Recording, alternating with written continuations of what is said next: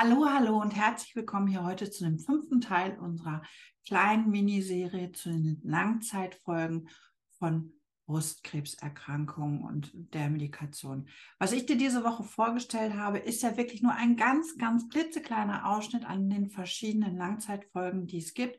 Ich hatte ja eingangs schon mal ganz, ganz viele Langzeitfolgen benannt. Da gibt es ja wirklich die unterschiedlichsten von Fatigue über Ernährungsprobleme, Geschmacksprobleme, äh, Lymphödem, also die Palette ist da unheimlich lang und unheimlich breit. Also es gibt ganz, ganz viel, was es da eigentlich zu sagen gibt.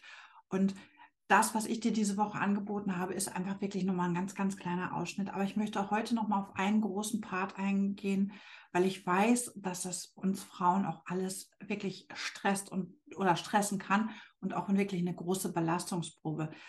Ähm, da geht es um unseren Körper. Zum einen natürlich um Gewichtszunahmen, die ganz fürchterlich sein können, aber auch so das veränderte Körpergefühl, was viele haben durch Entfernung der Brust, durch künstliche Brust, durch einen Deep Flap vielleicht beiderseits oder einseitig.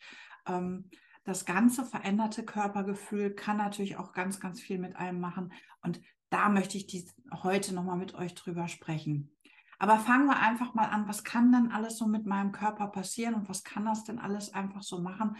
Und das geht natürlich immer damit los. Eine der typischen Veränderungen ist natürlich äh, der Hormonrezeptor positive Brustkrebs, diese Antihormontherapie, die man dann bekommt das ist natürlich wirklich einfach auch so was, was eine Gewichtsveränderung und eine Veränderung des Körpers wirklich hervorrufen kann. Ne? Also die, der ganze Körper formt sich irgendwie anders, man sieht anders aus und das, das sieht man tagtäglich im Spiegel und das kann natürlich einfach auch wirklich ganz, ganz viel mit einem machen. Unzufriedenheit, ähm, ja, also wirklich so dieses sich nicht mehr mögen, was ja auch dazu kommen kann.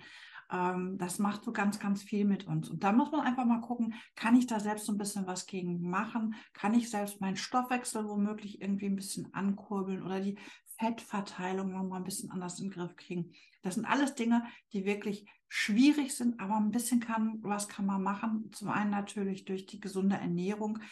Ähm, in meinen Kursen gehen wir da auch immer darauf ein, weil das einfach ein ganz, ganz wichtiges Thema ist. Bewegung, Stressreduktion, oder einfach auch viel machen mit Gleichgesinnten. Und diese Veränderung ist natürlich häufig echt ein, Drama für einen. Das kann natürlich nicht nur auftreten durch diese Hormontherapie, das kann bei der Chemo schon sein. Wir alle wissen, dass man da ganz viel Cortison bekommt.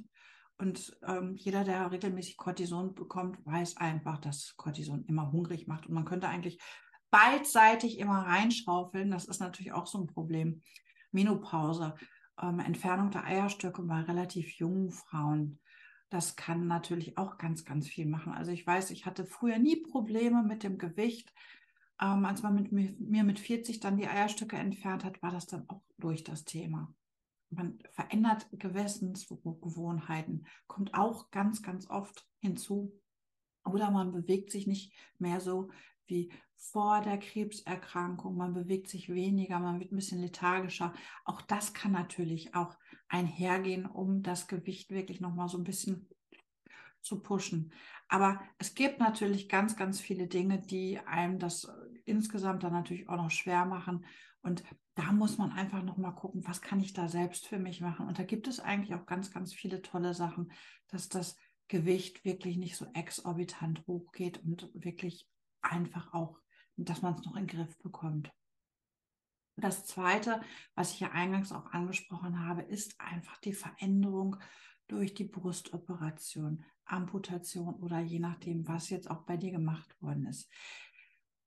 Ähm, man kann eigentlich relativ viel machen für den Körper und da solltest du auch immer mit deinem behandelnden Arzt nochmal drüber sprechen, wenn du jetzt einfach ähm, mit dir und deinem Körper unzufrieden bist, sprich ihn einfach drauf an. Der wird dir sicherlich viele Möglichkeiten anbieten können, was geht, was nicht geht. Dinge, die die Krankenkasse bezahlt. Auch das ist immer ein wichtiger Aspekt. Denn in der Regel musst du bei vielen Operationen, die dann womöglich eine Folge sind, ähm, die Kosten erstmal abklären im Vorfeld, dass das klar ist. Übernehmen die das, übernehmen die das nicht. Aber es gibt auch noch andere Möglichkeiten, andere tolle Tipps, die dir dein Arzt geben kann. Das ist aber auch eine Sache, die von Person zu Person einfach auch immer individuell geklärt werden muss. Ich hoffe, dir hat insgesamt diese kleine Miniserie gefallen. Du konntest das eine oder andere für dich damit rausnehmen. Und wenn dir das gefallen hat, würde ich mich freuen, wenn du meinen Kanal abonnieren würdest, wenn du mir vielleicht auch eine positive Bewertung da lassen würdest, würde ich mich sehr darüber freuen. Und wenn du irgendwelche Themen hast, irgendwelche Anregungen, irgendwas, wo du sagst, Mensch, das muss die Welt einfach mal wissen, dann lass es mich wissen und dann greifen wir dein Thema auch auf. In diesem Sinne wünsche ich dir noch einen wunderschönen Tag und ich würde mich freuen, wenn wir uns bald wiedersehen würden. Bis dahin, mach's gut.